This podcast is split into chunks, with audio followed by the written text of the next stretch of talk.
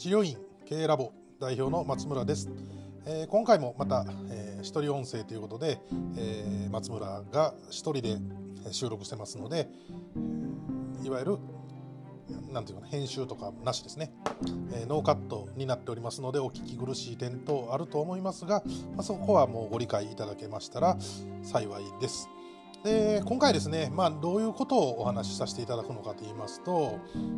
えちょっとまあ数字を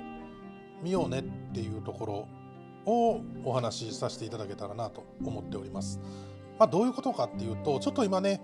あの経営のことの話の前に、まあ、コロナがすごい増えてるというので、まあ、報道がずっとあります。で多分なんですが保険でやっておられる先生の院ほどコロナの影響を受けておられるんじゃないかなと多少なりとも売り上げがやっぱり落ちてってなるとまたこのコロナ騒動でやばいなと、えー、売り上げまた落ちるんかなとか患者さん来なくなるんかなというふうになってしまうかもしれないです。でえっ、とねちょっとまあ数字を見ていただくと分かるんですけども例えばコロナの、えー、僕のフェイスブック今日ねあの個人のウォールに投稿してるんでですけど、まあ、お友達つながってる方だけ見れるんですが例えば PCR 検査の精度ですね、えー、感度と得意度の問題ですよね。感度が70から80得意度は99.9%以上でほぼ100と言われてますが、まあ、それでもやっぱり、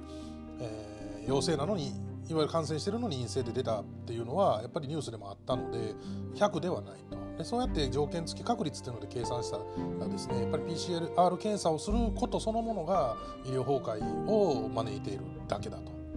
で重症化リスクの点で言っても例えば若い人たちはほとんど重症化してないわけなのでいわゆる入院治療が必要な人たちっていうのはそのほとんどが、えー、基礎疾患をお持ちの方で40代以上の基礎疾患をお持ちの方ですねなんかはリスクが高いのでやはりまあ例えば自粛を呼びかけるならやはりちょっと申し訳ないけどそういう重症化リスクの高い人から順に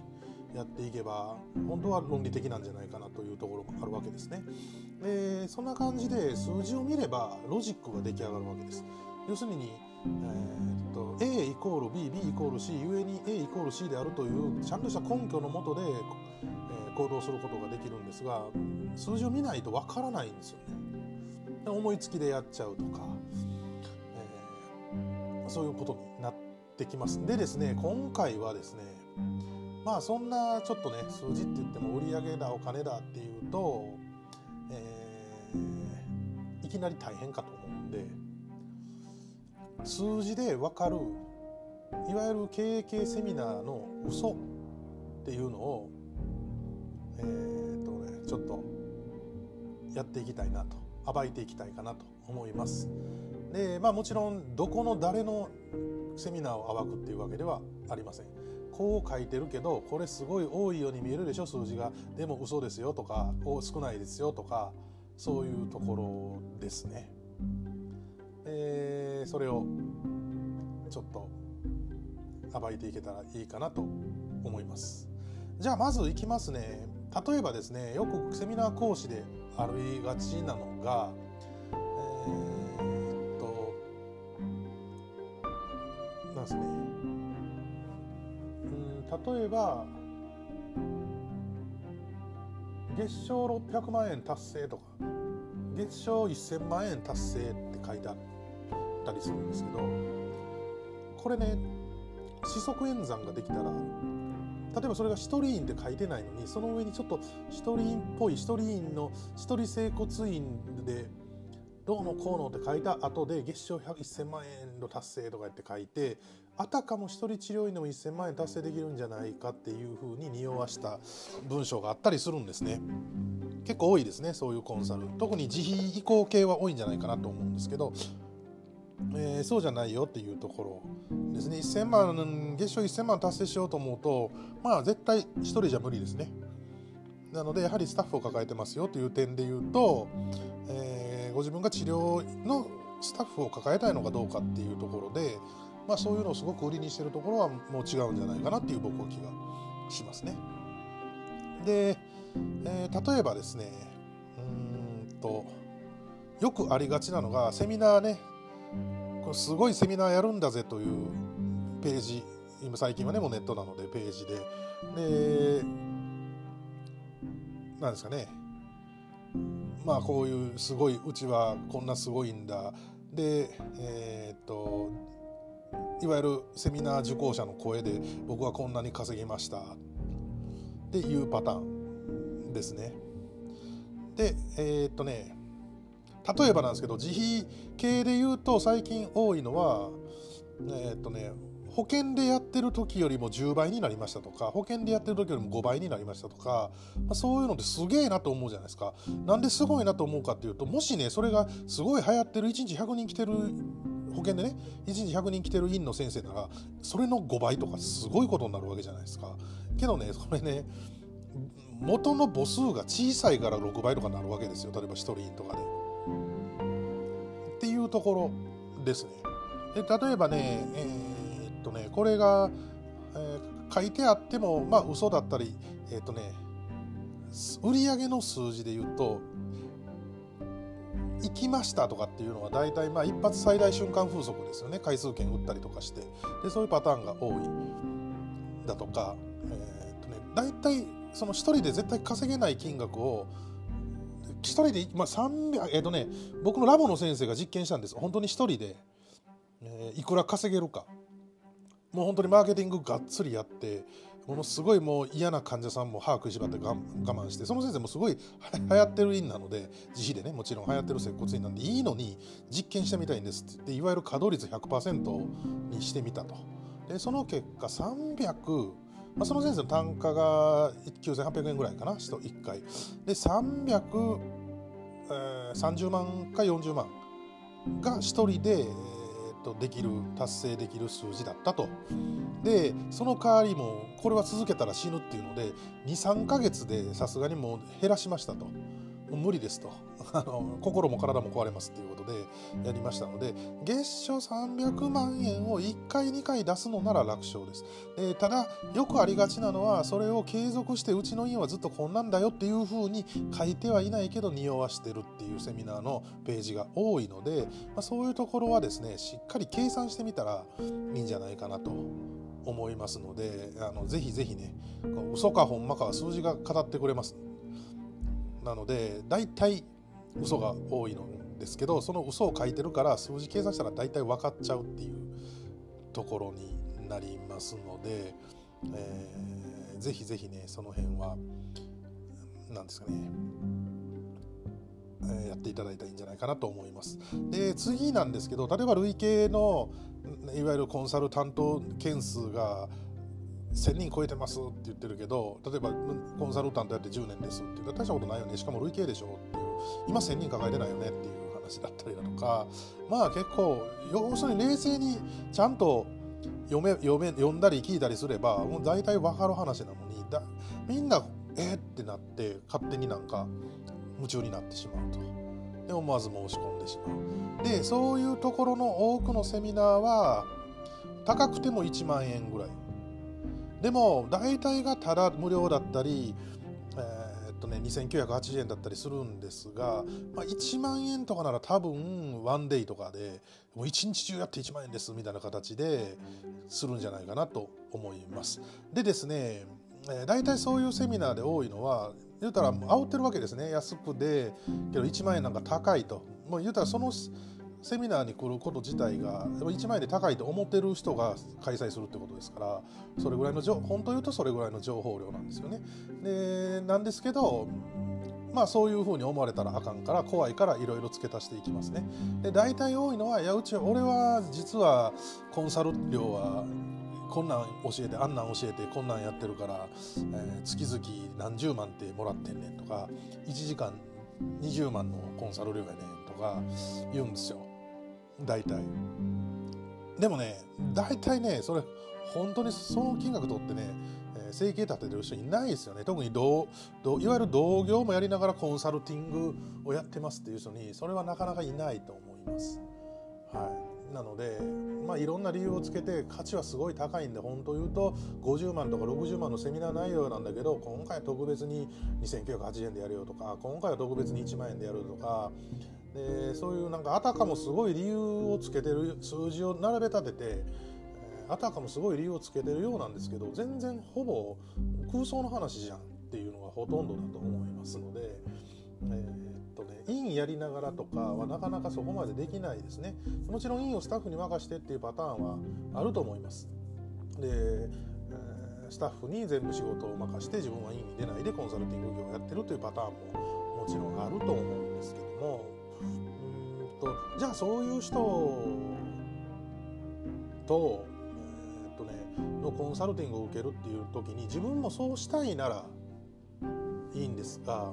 えー、っとねできないというかしたくない人もいるわけですよねスタッフを雇いたくないっていうパターンでここは僕もそうなんですけど自分よりできる治療スタッフはいないんですよね。ということは自分が全く出ないで現場に出ないで治療院を経営するということは、えー、どこに出しても恥ずかしい治療院が出来上がるということです。なので自分の知り合いなんか呼べないですよね。おいいよいいよってもんだるわみたいなね。もうマッサージマッサージみたいな気持ちいいでぐらいしか言えないですよね。でそういうところの院に僕はもう絶対負けないので技術力で言うと、えー、生き方の問題ですけど嘘ついてスタッフ乗せてそれをねチームビルディングだとかマネジメントだとかって言うけど、えー、スタッフだまくらかして退社技術結局そういうやつが勘違いしてなんですかね開業しちゃった後で技術不足で大変悩ん売り上げに悩んでうちのとこ例えばですねラボに泣きついてきても「いや今までこんなんえちなんですよね僕がちょっと治療の基本を教えたらこんなん知らなかったですみたいなことばっかりなんですよね。でも実際まあ、ちょっと悪口ばっかりになっちゃうけど DVD 出してるような先生とかでもあのうわ触り方荒っぽいなとか 動画見ててもこんな触り方でセミナーやんのとかいう人も非常に多いですそれでよくやるよねっていうパターンがむちゃくちゃ多いので、えー、っとそういうところ患者さんを壊したり治せるとそういうところに限り治せるとか言うんですよマーケティングで。どこに行っても治らなかったとか整形外科何件通って治らなかった腰痛はうちにとかね治せるわけねえじゃねえかっていう話になってくるんですよね。なので、えー、っとねそういう人生を送りたいなら嘘ついてだまくらかしてお金集める人生を送りたいならそういうのもありかと思うんですけど自分が正直に生きたいなら僕はそういうとこ受けた方がいいんじゃないかなとあ受けない方がいいんじゃないかなと思いますね。なので、えー、じゃあ僕たちは一生死ぬまで働き続けないといけないのかっていうとこれはまた別問題なんですよ実は。で治療院系ラボでもいわゆる上位会員プレミア会員っていう先生方はもう院の売り上げは安定してあると。じゃあそれはそれを資金に次に事業展開をしていこうっていう課題を、えー、持ってもらってます。でこれはですね要するに分院展開とかしちゃうと、えーとね、免疫それこそ今コロナでいうとね免疫と一緒で、えー、人間が全員クローンで1人のクローンなら、えー、1つの敵で終わるんですよ。そそれのタイプに弱いウイルスが来たらもうそれ絶滅するんですね。人間がなぜこうクローンじゃなく、まあ、いいろんな人と子供作ってって子孫繁栄していってるかっていうと多様性なわけじゃないですか、えー、なので部員っていうのはクローンなわけですよね。なので厳しいですよね。なんかなんか一個例えば保険でまあ、保険のとコロナがいい例やったと思うんですけど保険メインで部員展開してるところはもうことごとく部員畳んでますね。でやっぱ賢い先生がいるもんでもうコロナの騒ぎやばいかなっていう時からもう自費に店舗を切り替えていってた先生なんかは生き残ってますねだから多様性を持ってる先生部員転換しても生き残れるんですけどもう逆に、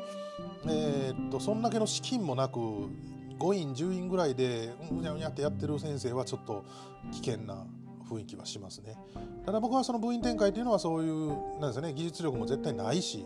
僕より技術が高い部員長なんか見たことがないし会ったこともないし、えー、これはもう断言できるんで残念ながら、まあ、これをお聞きの先生の中で若い先生なんかもらえるかもしれない何や何やねこのおっさんはと思うかもしれないんですけど残念ながらあのキャリアも違うし学んできたものも時間も質も違うんでここはもう残念ながら絶対負けないと。でそうなってきた時にですねえー、ともう潰れる時一瞬なんですよね今回の本当コロナなんかいい例なんででもそういう一つで要一番弱点疲れるところについてこられたらパタパタパタパタと連鎖的にやられるのででそういうことがないように別事業をやっていきましょうと。とはいえいきなりじゃあレストラン経営かっていうともちろんそんなことはないですので、えー、まあ、そうですね。その関連事業であるとか。で僕のラというかラボの考え方としては何かを作るんではなくすでに何かがあるんっていう考え方です。それは何かっていうとその先生がすでに誰かから相談を受けてることだとかそういうものは事業になり得ると。逆に自分のやりたいことが事業になるかどうかは分からないっていう考え方でやっております。なのでまあ利他ですね。利他の精神で誰かの役に立つための事業を展開していくと、え失敗しないと。っていうことがメソッドそれをベースにしてメソッドを組み立ててますので、えー、っとなんですかね。本来はそうあるべきかなと。これからの時代特に治療院を増殖さすっていうことではなくてそういうことで展開していく先にまた海外の展開とかそういうのを見ていく方がいいんじゃないかなと思うんですね。なのでまあこの数字を見ると大体嘘かどうかっていうのが、えー、分かってくると思います。で例えばまあワンデイで1万円です。ワンデイでって言ってなんか1日中やるんかな思ったら例えば3時間だったというパターンもあります。で特に今はランディングページって言って一番上からずらーっと読んでいって一番下に申し込み申し込みフォームがあるっていうパターンが多いわけですね。でこれはもうテンプレです。例えばえー、っといろんなキャッチコピーありますけどもでも月賞100万円今すぐ。あなたの治療院が90日で月賞100万円になる方法も、まあ、ありですよね。まあ、そういうのからやって実は僕もこうでした。売り上げ悪かったんです。でもこういうメソッドを開発して、えー、できるようになりました。セミナーを受けた人の先生の声をご覧ください。で実は僕はこうなんです。こういう思いがやってやってるんです、えーこうやってやればいいんです。ちょっとセミナーの内容をちょっとだけ紹介します。こんなんあんなんどんなん。実は僕のコンサルタントは1時間で50万円もするんです。でも今回なんと1万円でやります、えー、推薦者の声がだいたい推薦者がうんと、まあ、そこの自分が辛抱してるのになるんですよね。そこで例えば治療自分一人でやってる職人の先生から推薦されてるのかえー、例えば部員展開ちょっとぐらい悪どいこと悪い噂が流れてるような部員展開バリバリの先生が声を出してるのか、えー、っていうとこですね。でその声をね聞いていただいたらあ読んでいただいたらいいと思います。推薦の文をね。で大体ですね私のセミナーを受けてからこの先生売り上げ上がりましたって「おおマウントしてんのかい?」みたいな。このセミナーする先生は俺の弟子なんだったんだよ。すごいだろこいつ。まあ俺がすごいんだけどねみたいな感じなんですよね。でもこいつほんとすごくてさ俺のセミナー一発受けただけですごい結果出たんだよ。あすごいよね。お前こうこいつのセミナー受けない損するよ。みたいなことを書いてると。なんかもううさんくさいですよね。で理由はもうまた最後にですねなんでこんな安くで公開するのかって言ったらなんかミッションとかそういうことを言うんですよ。臭いことを言って。でなおかつ地域でやったら危険ですよ。って言って危ない危ないって怖がらして。でもう一回最後に条件として例えば定員何人ですとか。で、まあ、最近の流行りはあの NDA を結びますとかね、えー、えー、と NDA えっ、ー、とね、えー、なんですか。秘密保持ですね。秘密保持してくださいと。あのセミナー内容を外にも出さないでくださいっていうの多い。まあ僕もそれはやったことありますけどね。あまりにもパクられてあまりにもパクってセミナーする先生が、えー、後を絶たなかったので、えー、僕も自費のね移行自費成功アカデミーというのをやってて自費移行を、まあ、の方法だけはですねまあ、言うたら3時間もあれば説明できるのでそれのセミナーしたらまあ見事にそれそのままパクってセミナーを何回もされたので一時期ちょっとナーバスになってですね やったこともありますが、まあ、最近は結局パクってもいい結果出ないので。まあ、勝手にパクって死んでいってもらったらいいかなっていうところで、えー、最近またそれもやらなくなってるんですけどそういう感じの流れです。でまあ大体そこに数字があるんですね。累計何人だとか何ヶ月でどうだとか。で例えばそうだな。自費移行なんだったらまあ、1年で移行できたとか半年で移行できた。なんかねしたことない先生からしたら1年とか半年すげえなって思うんですけど普通ですからね。わからないだけなんで知らないだけなんで世界を。普通です。別にそのセミナー受けなくてもあのいいから悪いけど僕が方法を教えてその通りにやればやるかやらないかだけですからその通りにやれば、まあ、大体半年から1年でみんなアカデミーの先生なんかも僕はあえて1年っていうちょっと長いスパンでリスク減らしましょうってやってたんですけど別に早い先生3ヶ月ぐらいでバチッて移行されてたんでやろう思ったら全然できるその半年とか楽勝なんですよね。知らないだけじゃないですか。で、すね。で例えば治療費なんかでも、まあ、昔は3,000円しか取れなかったのが8,000円取れるようになりましたとかいうのも、まあ、そもそもまず8,000円という価格帯がおかしいんですよね。えー、分かってたら行動経済学分かってたら8,000円という金額にはならない。っていう時点で例えばその8,000円という金額を出してたらあの遅延ですよね。あこれ分からずに適度にやっとんなと。単価上げろ言って上げさせられただけで細かいそのいわゆる購買意欲をそそる価格帯っていうのをちゃんと教えてもらってないんだなっていうのがもう分かるわけですね。だからちょっとね、えー、っと治療科の先生方は治療の勉強もちろんすごく大事です。僕もちゃんとやってます、えー、大好き楽しいです。大好きなんですがやはり、えー、経営の勉強をですね例えばマーケティングの本を買って読むとか行動経済学の本を買って読むとか多少はねやっぱりされた方がえー、いいんじゃないかなと僕は思います。でそれとともに、えー、と僕の中ではやはり、えー、情報しっかりと仕入れてくるっていうのはとてもやっぱり大事なのとそれを精査するっていうところこの精査することで考える力が身につきますのでそうすると考える力が身についた時に自分であこれは違うなとかこっちはそうなんだなとかっていう数字を見た判断とかが、えー、きっちりとなんですよねできるようになるんじゃないかなと僕はあの本当に思います。なのでぜひねえー、っとなんですかね考えることを放棄せずに、まあ、特にね今回コロナの騒動で、まあ、いわゆるコロナ脳だという話になってきてですね。うんとまあねいわゆるちょっとバカ扱いされちゃうと。コロナ怖い怖いって言い過ぎてたらバカ扱いされちゃうと。でもそれもおかしな話で、え、コロナ自体はただの風邪じゃなくてやっぱ SARS の一種なのでやはり風邪よりは厳しいと。ただそのまたインフルとどうなのだって言ったら確かに今はまだインフルの方が数字的に人は死んでると。でなおかつ言うならコロナは新型コロナは年寄りが死ぬんだけど、インフルエンザは子供が死ぬのでじゃあ国としてはどっちがどうなのっていう話にもなってくると、まあ、そういういろんな側面から見ていけ観察していけばさらにどうしたらいいかっていうのは分かってくるんじゃないかなと僕は思いますので是非ね、え、論理的に物事を考えれるようにしていただけたらいいんじゃないかなと思います。えー、っとね最後になりましたけども12月6日ですね、えー、ラボので1年間やったことをですね総復習するセミナーっていうのを大阪で開催します。でもう近い日にちが近くなってきたんですが、えー、申し込み期日は12月2日までとなってます。でなおかつですねえー、っと残り1名リモートもリアル受講ももう残り1名で定員となっております。なんとですね受講料はリアル受講9800円リモート受講4980円、えー、いく先ほどにいくら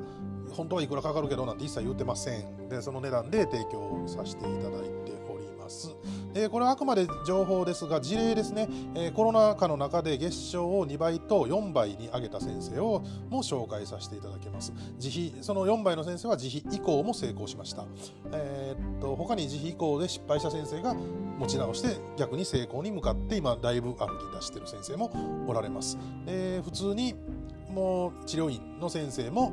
こういわゆる自費とか関係なく売り上げを上げていった先生、えー、事業展開に成功された先生。でそれとねこれは失敗したなっていうのも紹介させていただきます。であこれしたら失敗するんだって分かってたらしないじゃないですか。で成功ばっかりじゃなくてこれは失敗するよっていうのも失敗例として、えー、紹介もさせていただきます。まあそういう濃い、えー、時間1時から7時あ1時から5時のというまあ、長い時間になりますが、まあ、ぜひ大阪市内なんですが受講されたらいいんじゃないかなと